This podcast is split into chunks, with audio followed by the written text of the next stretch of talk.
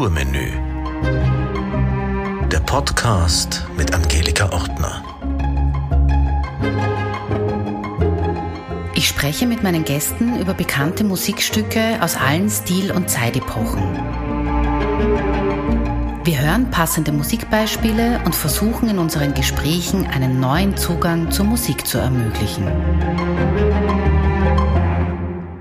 In zwei Kulturmenü-Folgen hat der Mond schon mal eine Rolle gespielt. In Folge 31, als ich über die Mondscheinsonate gesprochen habe, und in Folge 23 bei der Claire de Lune. In keiner dieser beiden Episoden habe ich über das weltbewegende Ereignis der Mondlandung gesprochen. Dies wäre auch nicht relevant gewesen, aber in dieser Folge heute ist es wichtig zu erwähnen. 1969 war die Apollo 11 die erste bemannte Raumfahrtmission mit einer Mondlandung. Im selben Jahr veröffentlichte der britische Musiker David Bowie den Song Space Oddity, inspiriert von Stanley Kubricks Film 2001 A Space Odyssey. Und zu dieser Titelähnlichkeit komme ich dann später noch. Jedenfalls geht es in Space Oddity nicht um die Mondlandung, sondern um den Raumfahrer Major Tom, der die Verbindung und Kommunikation mit der Erde beendet und alleine durchs Weltall treibt. Die BBC übertrug 1969 die Mondlandung im Fernsehen und unterlegte diese Übertragung mit dem Song von David Bowie. In einem Interview amüsierte er sich darüber sehr. Offensichtlich hat keiner der BBC Verantwortlichen den Text des Liedes vorher angehört, denn Major Tom geht im All verloren. Ground control to Major Tom. Ground control to Major Tom. Take your protein pills and put your helmet on. Ground control Nine, to Major Tom. Eight, seven, six. Commencing five, countdown engines on. Three, two. Check ignition one. and may God's love Lift be off. with you.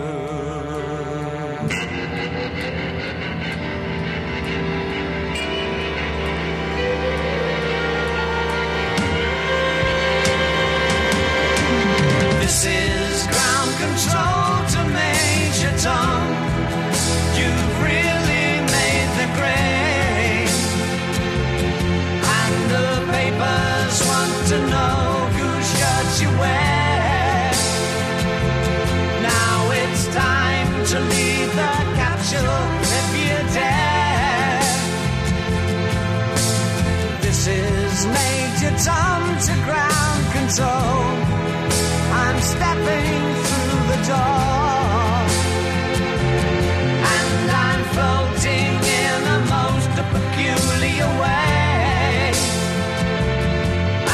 stars look very different today. For here am I sitting in a tin can.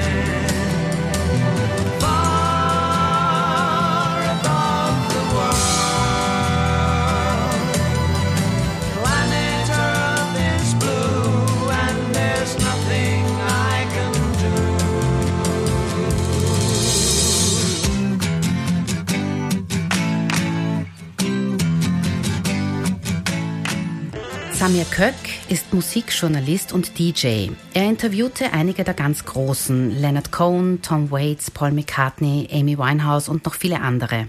Seine Plattensammlung umfasst in etwa 25.000 Stück und seit 1996 schreibt er für die Tageszeitung Die Presse. Samir, Space Oddity war David Bowies großer Durchbruch. Glaubst du, war das Glück? Und er war mit diesem Song einfach zur richtigen Zeit am richtigen Ort? Oder sprechen wir hier wirklich über ein herausragendes, zeitloses, gutes Lied, das zu Recht so bekannt ist? Naja, Glück war es wohl nicht, weil das, da liegt schon viel Kalkül dahinter. Also äh, der ursprüngliche Produzent wäre ja Tony Visconti gewesen, der dann später langjähriger Produzent von David Bowie war. Und der hat abgelehnt, das zu produzieren, weil es für ihn einfach weil das für ihn ein Trendsurfing war. Also er hat es billig empfunden, dass Bowie quasi auf diesem Mondfieber der damaligen Zeit, Raumfahrtfieber, auf das aufspringt. Das war ihm zu plakativ. Und jetzt hat es jemand anderer äh, produziert, jemand, der sonst nur Gus Dudgeon heißt, der, der, der sonst nur eher im Hintergrund war und eher Jazz-Sachen produziert hat. Jedenfalls war aber, wie man dann im Laufe der 70er Jahre gesehen hat, David Bowie immer jemand, der quasi Dinge zur richtigen Zeit antizipiert hat. Dann, wie sozusagen das Thema in den Zeitgeist gekommen ist, war er dann schon voll dabei, weil dann galt er schon wieder als Pionier, weil er ein halbes Jahr vorher auf diesen Zug aufgesprungen ist. Und damals hat er ja quasi die Rollen jährlich oder halbjährlich gewechselt. Also insofern war es sicher kein Zufall oder kein Glück, sondern das war einfach wie das Ausfüllen eines Lottoscheins und der hat gezogen, weil er hat ja vorher, das Space Oddity war dann sein zweites Album, er hat ja vorher schon was probiert gehabt und ja, das hat dann gezündet und es war praktisch sein erster Hit. Weil ich vorher gesagt habe, die Namensgleichheit zum, zum Stanley Kubrick-Film mhm. Odyssey und Oddity. Äh, ich glaube schon, dass er mit diesem Film so viel anfangen konnte, Mondlandung hin oder her. Ja. Ähm, sonst hätte er es ja auch anders nennen können. Den Song hätte auch Major Tom nennen können, beziehungsweise glauben ja. viele wahrscheinlich auch, es heißt ja. Major Tom. Na, es war damals, der Weltraum war total hip, weil seit Anfang der 60er Jahre die Programme liefen zur Eroberung des Weltraums und äh, da war der Stanley Kubrick-Film, glaube ich, war 1968. 68. Ein Jahr vorher. Ja. Mhm. Und der hat ihn natürlich schwer beeindruckt und das Oddity ist natürlich quasi eine Art Verballhornung von Odyssey. Er hat ja wahnsinniges Glück insofern gehabt, dass das dieser äh, dass diese Raummission gut gegangen ist, weil wenn, wenn da irgendwas passiert wäre, äh, was tragisch ist, dann hätte ja niemand diesen Song jemals gespielt. Da wäre er dann quasi, wäre das gleich aus gewesen. Da hätte es sich nicht zu einem Hit und schon gar nicht zu so einem langjährigen Hit zu einem Evergreen entwickeln können. Das habe ich gemeint, er war zur richtigen ja. Zeit am richtigen Ort mit dieser Mondlandung eben. Ja. ja. Aber es erschienen ja damals wahnsinnig viele Platten, die den Mond und den Weltraum quasi zum Thema hatten. Das war einfach in der Zeit, das war ja was Unvorstellbares. Also ich kann mich ja nur an die Mondlandung erinnern. Wir haben keinen Fernseher gehabt damals, aber es war für uns, also das ist man woanders hingegangen, das anschauen. Ja.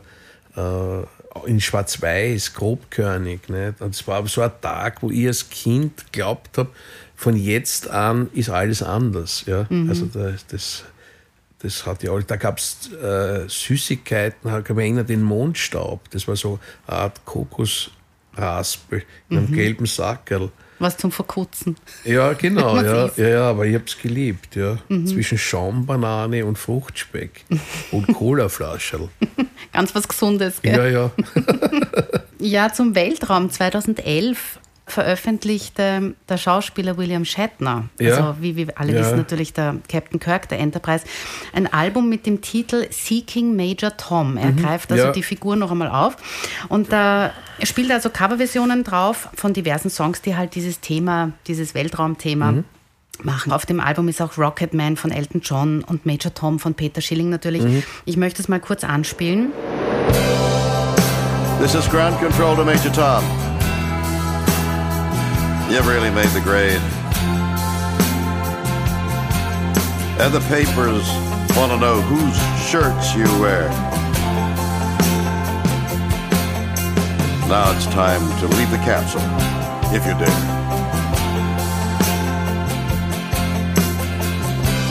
This is Major Tom, ground control. I'm stepping through the door and I'm floating in a most peculiar way. And the stars look very different today. For here am I. Am I sitting in a tin can far above the world? Planet Earth is blue. And there's nothing I can do. Der Leonard Nimoy hat ein bisschen besser gesungen, auch nicht gut. Von dem habe ich auch Platten. Na, der hat eine- Spock, ja, genau, Der hat ein aber der- aber der hat auch nicht wahnsinnig, das ist auch, nicht, ist auch kurios. Also das ist natürlich Geschmackssache, aber zumindest kann man sagen, er, er, er spricht zumindest Ja, ja. rhythmisch den Text Ja, ja, ganz gut, mit das der er Stimme natürlich. Ja, die, ja, ja, ja. Bei Space Oddity, da kann man ein neues Musikinstrument kennenlernen, also beim Original David Mhm. Ja. Song. Und zwar, äh, es ist ähm, vor allem also am Anfang zu hören und am Ende des Songs, das sind eben nicht nur Synthesizer-Klänge, sondern auch dieses sogenannte Stylophon. Stylophon. Was sagt Stylophon, man. sagt ja. man Stylophon. Also das ist so ein Mini-Keyboard, das Ja. 1967 von Brian Jarvis erfunden Mhm. wurde. Jarvis, das finde ich auch so eine nette Namensgleichheit, weil Jarvis heißt der Computer von Mhm. Tony Stark im Iron Man. Also das ist so ein kleines Kastel äh, mit einer Metalltastatur, die mit einem angeschlossenen Eingabestift bedient wird. Und dieses Stylophon äh, wurde also dann vor allem in den 70er Jahren als Heimorgel angepriesen, die jeder ohne Mühe und Übung hätte spielen können. Kennst du das? Hast du schon mal Natürlich. ausprobiert? Nein, ausprobiert In deiner nicht, weil ich bin, Tätigkeit als kein, DJ? ich, ich bin kein Musiker, ist ja probiere ich prinzipiell nichts aus, aber ich weiß, ich kenne das Gerät, das kann man auch haben für 25, 30 Euro. Ja, das also ist das ist ganz günstig, billig ja. Mhm. und sehr klein, sehr handlich, da könnte man die Leute im Flieger segieren mit sowas. Äh, und das, das Geräusch, also da gibt es meistens drei, drei Abstufungen bei diesem Geräusch, das das entriegeln kann. Also das ist alles sehr penetrant und das tust eben mit dem Stift, zeichnest quasi die Melodie. Dann gibt es auch noch ein paar so Effekte bei den späteren Ausgaben. Beim Ursprung, glaube ich, hat es nur zwei Effekte gegeben. Er hat es dann, der David Bowie live gespielt. Also der hat es quasi in Top of the Pops, in der, in, bei diesem ersten Auftritt in der kommerziellen Hitparade in England hat er das in der Hand gehabt und hat herumgefiebst. Ja, es gibt auch ein paar Videos, wo man sieht, wie er da. Ja, ja, ja, ja. Nee, es ist schön, weil es schaut, das ist so leicht utopisch schaut aus wie das Kind eines Kassettenrekorders und eines Diktaphons oder, oder wie auch immer. Das, das, das, dieses Instrument wurde ihm empfohlen von Mark Bolan von T-Rex. Das war quasi der König des Glamrock damals und äh, der war voll im Geschäft und der David Bowie hat zu ihm aufgeschaut und er hat ihn ein bisschen betreut. Also, Aber er hat es den Begriff des Glamrocks? Ich dachte, David Bowie war eigentlich der Erfinder des Nein, Glamrocks. Kann man das nein, nicht sagen? Nein, das kann man überhaupt nicht ganz sagen. falsch, Nein, echt, ganz ganz falsch. daneben. Nein, nein, also das Also David Bowie erklär's. ist ein bisschen aufgesprungen auf den Zug. Nein, nein, den Glamrock hat eindeutig Mark Bolan, der ja älter war auch und der ist ja 45er Jahrgang gewesen, glaube ich. Der ist ja äh, jung gestorben beim Autounfall. Seine Freundin hat ihn, ihn am Baum geführt. Also, das ja auch eine Sängerin war, die Gloria Jones, die Tainted Love, das gesungen hat, das später dann durch Softcell äh, noch einmal berühmt worden ist. Und es war ein schrecklicher Verkehrsunfall. Und nein, nein, das war der König des Glamrock. Also er hat zuerst Folk gemacht und dann den Glamrock praktisch erfunden. Das war Anfang der 70er, 1970, 71. Da hat, der David Bowie hat ja am Anfang so komische Pop-Sachen gemacht. Und die Platte Space Oddity war ja dann praktisch eine Folkplatte. Ja. Also das ist von der Instrumentierung her ziemlich folkig gewesen. Ja, ich kenne die Studio, wo das, wo, wo das aufgenommen wurde. Das ist ein winziges Studio, das es immer noch gibt. Also man glaubt es gar nicht. Also das ist in einer Seitengasse von der Wardour Street in Soho. Das heißt St. Anne's Court. Und also so ein kleines Haus, also das ist, äh, ich weiß nicht, man kann es, glaube ich, fast in einer Arm, Armlänge umfassendes Haus. Das geht da, ich weiß nicht, vielleicht geht es 20 Stockwerke in die Tiefe, aber nach oben geht es, glaube ich, nur drei Stockwerke. Das ist äh, jeweils 50 Quadratmeter, also so schaut es zumindest von vorn aus. Ja. Also winzig. Und in diesem Haus sind wahnsinnig viele berühmte Sachen entstanden. Also äh, Walk on the Wild Side ist da aufgenommen worden von Lou Reed, eben klassische Bowie-Alben, eben dann später Ziggy Stardust. Da. Die Beatles haben dort Hate Shoot aufgenommen und also da sonst war eine der wenigen Aufnahmen, wo sie nicht in Abbey Road Studios waren. Und das kann man besichtigen, das Studio. Naja, das kann man sicher auch besichtigen. Aber, Also du aber hast das, es besichtigen nein, können, ich aber- war noch nicht drinnen. Ach so, ich kenne es nur mhm. von außen. Ja. Äh, äh, Abbey Road kenne ich von Ihnen. Aber na, das, also das kann man sicher irgendwie besichtigen. Jedenfalls, mittlerweile hängt eine Plakette außen von David Bowie. Also dort haben Black Sabbath, oh, was weiß ich, bis Softcell, alle möglichen legendäre Sachen aufgenommen. Also Mhm. gleich um die Ecke ist eben, war früher in der Wardour Street, war der legendäre Marquis Club und dort haben also, hat, hat sie wahnsinnig viel abgespielt. Äh, also von den Rolling Stones, von den frühen Konzerten, Anfang der 60er Jahre, Yardbirds, alles hat dort gespielt in dieser kleinen Schunken. Also das war, ich war mhm. da einmal drinnen 1978, das war so ein versifftes Loch, also das war echt arg. Und äh, David Bowie hat eben äh, Space Oddity dort live aufgeführt, um es dort zu probieren im, im Vorprogramm von irgendwelchen anderen Acts halt. Und das hat er im Duo gemacht. Also diese, mhm. diese Stelle mit Ground Control zumindest. Also die Bodenstation hat ein anderer Typ übernommen. Mhm. Irgendein Musiker namens Hutchinson und er hat den anderen Part übernommen und das ist irgendwie ganz gut angekommen. Als Zwiegespräch quasi. Ja, ja, genau, ja, mhm. ja, weil er musste das ja ausprobieren vor Publikum ja. auch. Nicht? Und das war erfolgreich. Ja, Na, erfolgreich ist die Figur sowieso gewesen. Ja, ja. Also Major Tom ist eben diese. Figur, die David Bowie eben für das Album erfunden hat und später auch, du hast es schon erwähnt, Siggy Stardust ist auch so eine Figur. Und wir reden jetzt die ganze Zeit schon von, von Alben und von mhm. einem Album und darauf will ich eigentlich hinaus. Also Siggy Stardust ist eigentlich sein wichtigstes Album, was ganz viele Leute dann auch äh, geprägt hat. Und also viele Siggy Stardust das, war das ganz große Durchbruchsalbum, ja, mhm. wo quasi jede Nummer Hit ist. Äh, ähm, und da auch wieder unter anderem dieses Sujet des Weltalls und Astronauten und Sternenmanns einmal aufgegriffen wird. Ne? Und er hat ja in der Folge, der Major Tom kommt ja später noch vor in Ashes mhm. to Ashes, Ashes und dann wieder mal ein anderes Weltraumthema ist Hello Space Boy. Also mhm. er hat dieses mit dem immer wieder gespielt, immer wieder Flirt mit Weltall. Mhm. Und das war in der frühen Zeit, mir fällt gerade ein, eben, äh, von Pink Floyd gibt es das berühmte Interstellar Overdrive, wo so ein ganz ein langes Stück mit ganz vielen mysteriösen Geräuschen, wie man sich vorgestellt hat, dass der Weltraum klingt. Das war alles die gleiche Zeit halt. Also der, mhm. der Ding hat, hat rausgebracht, der äh, Mark Bolan, Cosmic Dancer und also das war der Kosmos, das Weltall war mhm. einfach was was total hip war in der Zeit, mhm. späte 60er, frühe 70er. Ja, also was ich zum Album sagen wollte eigentlich, und da hast du sicher auch eine Meinung, er hat diese Figuren geschaffen, sie in diese Alben gepackt, auch später nochmal aufgegriffen, wie du gesagt hast.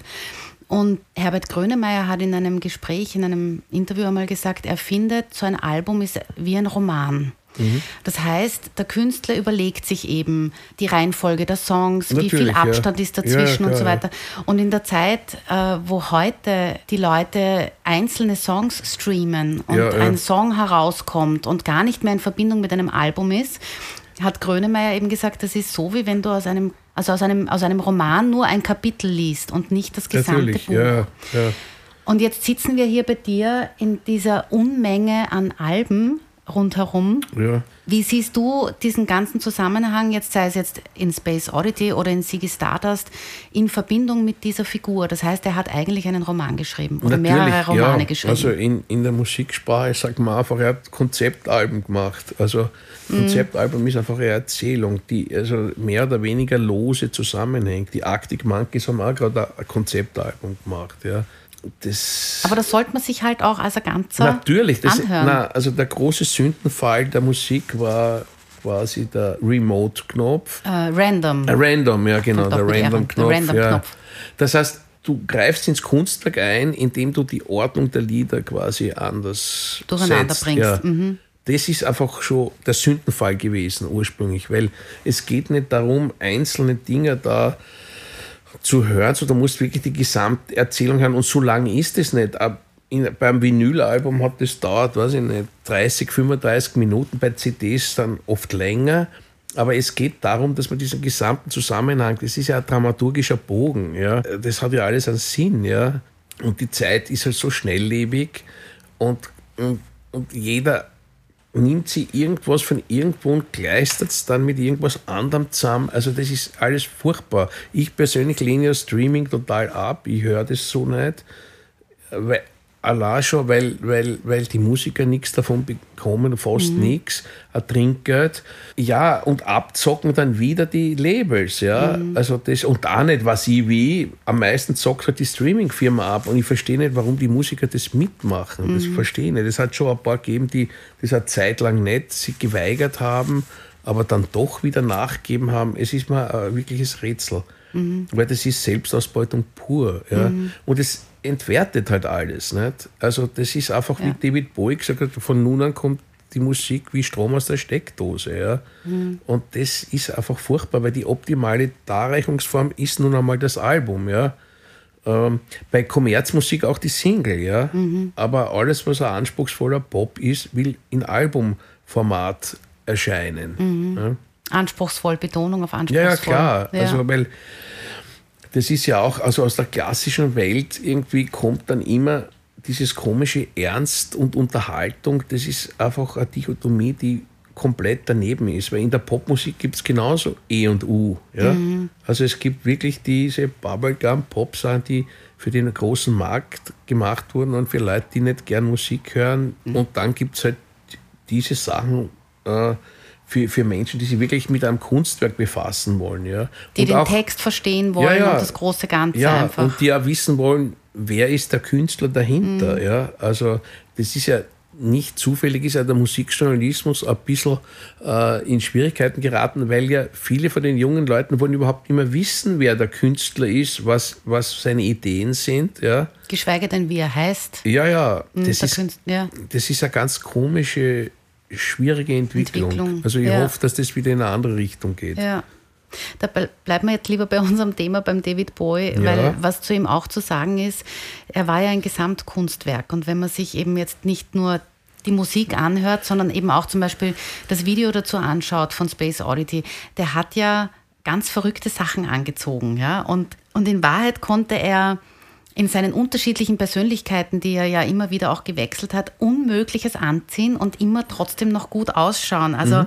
ähm, gerade bei Space Oddity, diese Zeit, da hat er so außerirdisch wirkende Hosenanzüge und Overalls mhm. und so mhm. angehabt. Ja? ja? Also auch das wenn du sagst, man will einen Künstler verstehen, ja. gerade David Bowie zeichnet das ja auch aus. Ja, ja, absolut. Also diese frühen für diese frühen Sachen zeichnet er seine Frau Angie verantwortlich, mhm. die ihm das geschneidert hat. Halt. Mhm.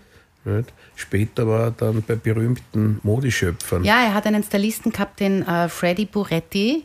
Der war auch ein Bandkollege, weil er mhm. war ja in unzähligen anderen Bands, die alle irgendwie nicht berühmt geworden sind, vorher mhm. auch irgendwie tätig. Und einer hat ihm dann auch ganz viel geschneidert mhm. in der Zeit. So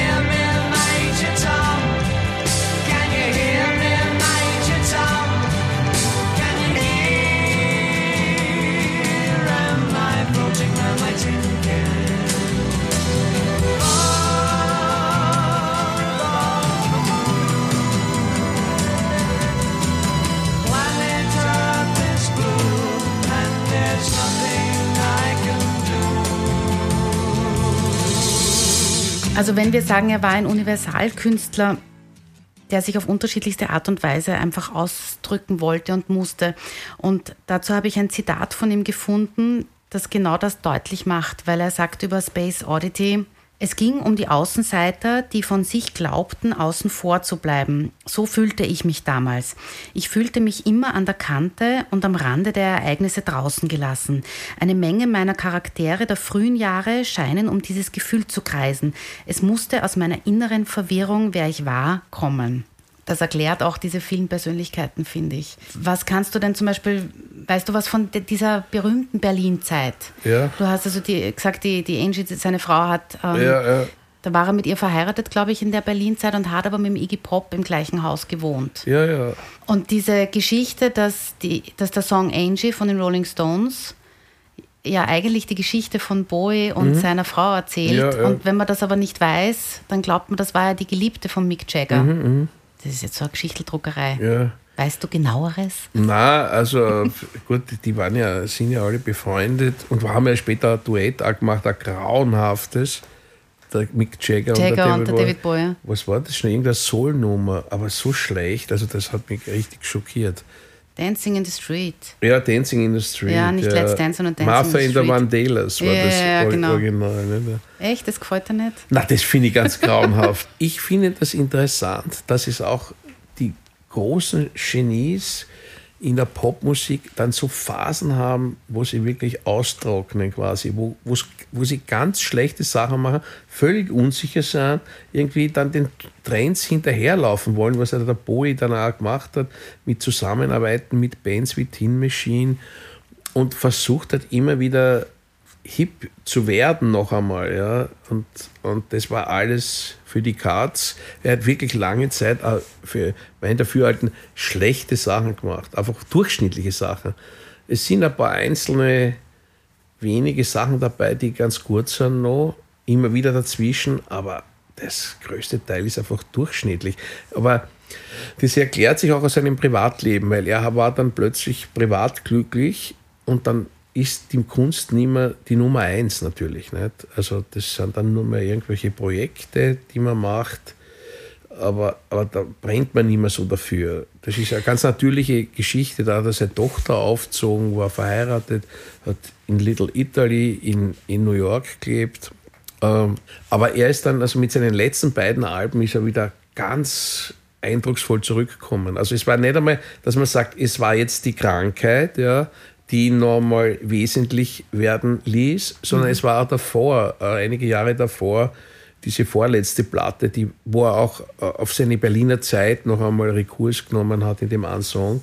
Das war ein sehr eindrucksvolles Album. Also da, da war ich wieder voll dabei dann wieder. Warst wieder versöhnt mit ihm? Ja, na, versöhnt, ich wäre es auch, ich war nicht äh, quasi, ich, ich habe nichts vorzuwerfen gehabt, weil die Leute, von jedem kann man was anderes haben. Es gibt Leute, in denen sind zwei Alben und nicht mehr, ja. Und es gibt Leute, die können mehr, bringen mehr zusammen. Es ist einfach, aber dieses, das, was über Jahrzehnte permanent gut ist, das hat es bei niemandem gegeben. Es waren immer Phasen von Musikern, egal, von Duke Ellington bis Michael Jackson, wo einfach dann 10, 15 Jahre nicht wirklich was gelungen ist. Ja? Und dann auf einmal sind sie wieder da. Wenn sich die immer neu erfinden, gerade jemand wie David Bowie, der sich immer wieder neu erfindet und immer wieder neue Wege geht und, äh, und neue Sachen ausprobiert. Ja? Zuerst war er halt sehr der Avantgarde-Künstler und dann ist er auf diese Pop-Schiene in den 80er Jahren aufgesprungen und so. Das, es ist halt immer was anderes, optisch wie auch von der Musik.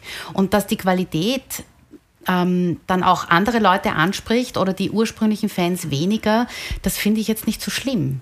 Weil unterm Strich hat er einfach wahnsinnig viel geschaffen. Natürlich, aber es gab eine Phase, die künstlerisch hochwertig war und eine, die dann mittelmäßig Ja. war. Ja, also Ja. Mhm. das war okay, ja, aber es war nicht so, dass man gefesselt war. Ja.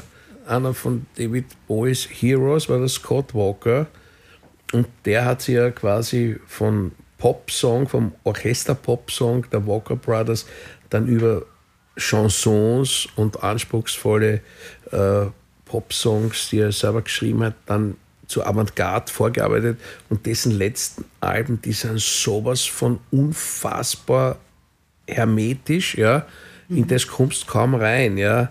Also das, sind, das ist ganz arg, also das ist absolute Avantgarde. Und dass jemand von Teenie Pop, weil der Scott Walker war ja voll Teenie, Idol in den 60er Jahren, bis zu dieser vollkommenen Avantgarde kommt, das, diese Entwicklung hat der David Bowie nicht gemacht. Der war dann doch immer mehr, eher doch, also beim Pop-Mainstream dann eher.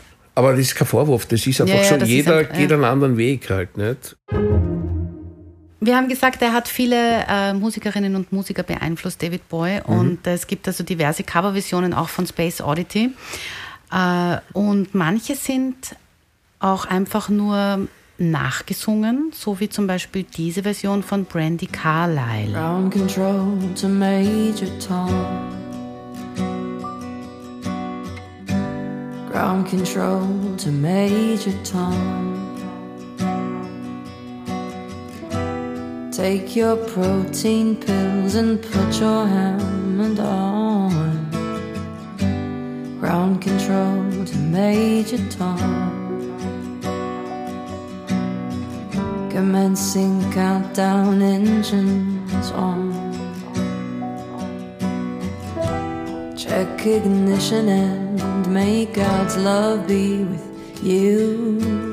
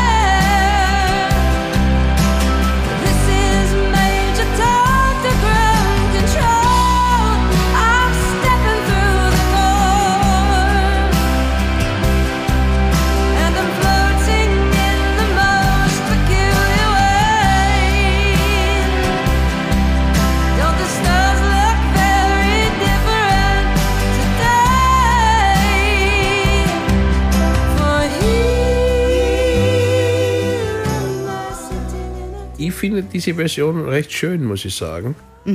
Also die Stimme ist ja eindringlich in der langsamen Phase und dann gibt es halt die, die, dann steigert sie sich halt ganz anders. Na, ich finde, so eine Coverversion muss immer irgendwie was ganz Eigenes haben. Der Künstler muss sich einfach das selbst aneignen. Nur den bewährten Weg durch den Song zu gehen, das ist zu wenig. Also er, er, er muss irgendwie anders abbiegen an manchen Stellen. Und das ist mir da, scheint mir da gegeben zu sein. Ja, ich sehe das immer von irgendeiner anderen Seite, von einer emotionalen Seite, wenn man so will. Ja. Weil was mir bei der Originalfassung natürlich besonders gut gefällt, ist, wenn David Boy das singt, dann höre ich ein Kind, das Abenteuer spielt. Ja, so wie, wie, äh, wenn du es vorstellst, ja, wenn so als, als Kind, wenn wir gespielt haben und so richtig drinnen waren und ein Heldenleben dann in dem Spiel waren und irgendwie da hineingefallen sind. Und, und diese Stimme von David Bowie vermittelt das auch. Das heißt, er erzählt diese Geschichte vom Major Tom wie ein Kind, auch mit seiner Stimme. Und ich finde, so gut sie singt, die Brandy Carlyle, das kriege ich irgendwie nicht erzählt von ihr. Ja, na gut, das ist ein subjektiver Eindruck. Ja, stimmt. Äh, man kann ja in dem Fall einwenden, dass das vielleicht ein bisschen zu, zu aufgeregt dann wird. Aber ich meine, jeder kann das anders erzählen. Ja. Aber im Grunde geht es eben darum, dass der Astronaut quasi in den ewigen Weiten des Weltraums verschwindet. Nicht? Also das ist sozusagen das eindrucksvolle Bild. Also das Bild, das total haften bleibt bei dem Song. Nicht? Also wenn wir zum Schluss sagen, David Bowie definierte also für Generationen von Musikliebhabern Musikgenres und das Potenzial von Live-Performances neu. Er schuf eine Vielzahl von Persönlichkeiten, hat musikalische Grenzen gesprengt und so weiter. Also wenn jetzt jemand, der die Musik von David Bowie noch nicht so gut kennt oder gar nicht kennt, welches Einsteigeralbum würdest du ihm denn empfehlen? das ist ganz schwierig, weil er hat unter seinen Alben ein paar ganz geniale Werke, die so unterschiedlich sind. Es kommt darauf an, was, was der Mensch halt sonst präferiert. Nicht? Also für jemanden, der äh, gern elektronische Sachen hört, würde ich Low empfehlen. Für jemanden, der Soul gern hört, Young Americans natürlich. Ähm, der Rock hört, äh, äh, das ist Diamond Dogs. Äh, dann der folkige Sachen möchte, eben das Space Oddity Album. Also da gibt es so viel. Oder, oder eben äh, äh, der, der, also natürlich das Ziggy Stardust ist natürlich äh, ein Kultalbum von ihm. Elliot Insane finde ich auch wahnsinnig schön durch diese Klavierparts von Mike Garson, mit dem er dann später immer wieder noch zusammengearbeitet hat. Und das waren alles tolle Zusammenarbeiten. Schwer, sich Also, auf eines ähm, Ganz schwer. Also wenn man was Artifizielles möchte, dann wäre es Ashes, äh, wie heißt das schnell, das Album, wo Ashes, Ashes drauf ist. Das 81er Album. Also er hat ja 26 Studioalben gemacht. Ashes Ja. to Ashes war 80 und das war Scary 80 was- Monsters. Scary Monsters, genau. Ja. Und natürlich, also was mir auch sehr gut gefallen hat, was die Kritik damals total vernichtet hat, war die Arbeit mit Nile Rodgers, wo er so diese Disco-Geschichten gemacht hat, Let's Dance.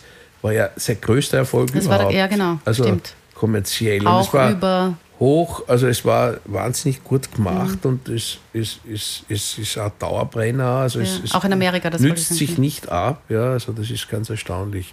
Er war ja Schauspieler auch. Mhm. Welchen Film? Gibt es einen Film, den du besonders magst, wo er mitspielt? Na, also ich fand ihn als Schauspieler nicht gut. Aber dieses schöner Ja. Gigolo, äh, Ja. Äh, wie hat das geheißen? Schöner Ja, schöner Gigolo. Das finde ich interessant, weil das eben in seiner Berliner Zeit aufgenommen wurde. War der letzte Film mit der Marlene Dietrich. Ja, die Marlene Dietrich Ding und wer auch mitgespielt hat, war die Erika Bluha. Ja. Und die hat mir erzählt in einem Interview, dass sie den so uninteressant gefunden hat. Das war aber so eine richtige Justament-Position, ist mir vorkommen Ja. halt so. Und der ist berühmt, okay, jetzt mag ich ihn nicht. Also so, Ja. so in der Art halt. Na, also das war ja eine signifikante Zeit in Berlin. Nicht? Also Mhm. die Alben in Berlin waren natürlich toll, auch das, was er mit dem Iggy Pop dort produziert hat. Dann dieses Haus, in dem die zwei gewohnt haben, das ist ja unglaublich. In Westberlin war das. Ja, ja, in Westberlin. Und es hat ihn total fasziniert, halt, die Mauerstadt. Da konnte er sich total konzentrieren und es waren ja dann ganz komische Sachen. Er ist dann einmal nach London zurück mit dem Zug und hat beim Hitlergruß gegrüßt und mit einem Ledermantel. Das heißt, diese Nazi-Ästhetik ein bisschen auf, auf, aufgegriffen. Er hat dann versucht zu malen wie die deutschen Expressionisten. Die sind ganz lieb, die Bilder, aber es ist nicht die Kraft dahinter, die sein sollte halt. Ähm, also er hat sich dann schon bei vielen Sachen auch überschätzt. Nicht? Aber, aber manchmal ist er einfach ins Klischee getappt. Ich meine, der hat, hat sich dann in, in, in Berlin einen Schäferhund kaufen müssen. Oder er irgendwie hat er eine, eine Zeit lang einen Schäferhund gehabt, der einen sehr narischen Namen gehabt hat, der mir jetzt gerade nicht einfällt. Ähm, und äh, den hat er dann irgendeinem Bauern gegeben. Also der, Den hat er nicht mitgenommen. Nein, den ja. hat er nicht mitgenommen. Was mir als Neo-Hunde-Liebhaber dann wirklich wehtut. Völlig dass man so einen rätselhaft, Hund, dass man einen Hund zurücklässt. Ja, das ist schier irgendwie. Ja. Ja. Aber das war, der war halt damals auch so sprunghaft. Ne? Mhm. Der, der konnte nicht anders. Also es ist für mich so ein Zeugnis von jemandem, der sich selbst nicht aushält und immer jemand anderes sein muss. Mhm. Ne? Also einfach ein, ein, ein klingendes Zeugnis eines unglücklichen Menschen eigentlich. Das sind seine besten Alben, sind da entstanden. Wie er dann glücklich war mit seiner Frau und seiner Tochter, dann ist er quasi nicht mehr wesentlich gewesen als Künstler. Ja? Also erst. Naja. in den letzten Werken wieder. Aber es erklärt auch ein bisschen diese Schauspielkarriere, so wie du sagst, in andere Figuren schlüpfen Ja, ja. Und, und nicht der sein, der Ja, man ist und so. Also ob er jetzt ein guter Schauspieler war, ich weiß nicht, also ich kenne einige der- Filme. Mir war er zu blass. War Was ja. gefällt dir zum Also mir gefällt er ganz besonders gut in dem Film äh, Prestige. Das Mhm. ist ein Zauber Zaubererfilm von Christopher Nolan. ja, 2006 gedreht mit dem Hugh Jackman und dem aha, Christian den, Bale und den so. habe ich gar nicht gesehen. Ja, Und da den spielt er den, er spielt den Nikola Tesla, also den Erfinder Tesla. Mhm. Ja, ja. Und so wie er ausschaut, diese große, schlanke Gestalt Ja, und so, das ist total glaubwürdig. Ja? Und, Ja, Äh, und auch beeindruckt hat er mich in dem Film mit dem Ruichi Sakamoto. Good Morning Mr. Lawrence, heißt er, da spielt er einen Ja. Mhm. Soldaten. Und da wird er ganz zum Schluss bis zum Hals in Sand eingegraben. Ja, da siehst du ja. dann nur mal seinen Kopf herausschaut. Ja. Also ich würde jetzt nicht sagen, dass ich finde, dass er ein schlechter Schauspieler war. Letzte Frage, Samir. Was können Kunst und Kultur zu einer besseren Zukunft beitragen? Das ist eine eine leicht gestellte Frage, die schwer zu beantworten ist. Also für Leute wie mich ist Kunst überhaupt das Lebenselixier schlechthin. Ja. Äh, was mich wundert, ist, dass sich so viele Leute irgendwie immer von diesen kommerziellen Dingen fangen lassen.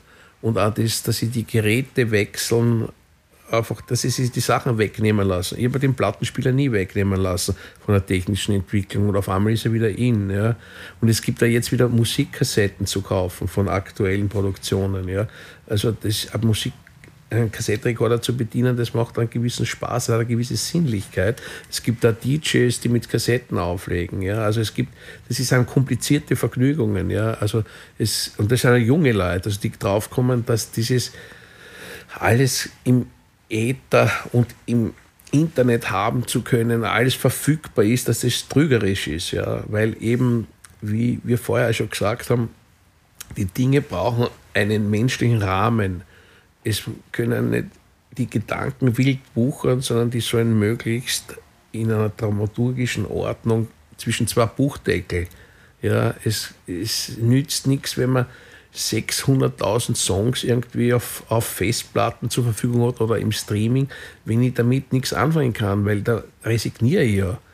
Die optimale Darreichungsform ist ein Album. Ja, also, und, und das ist eben eine Erzählung, wo du einfach eine halbe Stunde oder eine Dreiviertelstunde quasi in die Welt eines Künstlers eintauchst und dir was holst daraus. Nicht?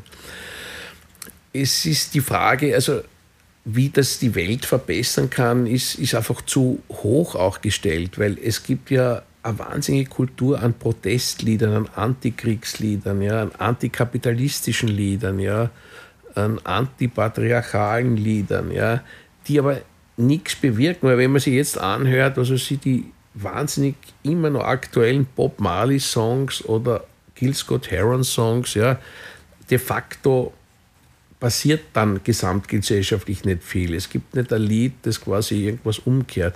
Es kann nur in einzelnen Menschen was verändern. Nicht? Und die müssen das aber auch hören. Nicht?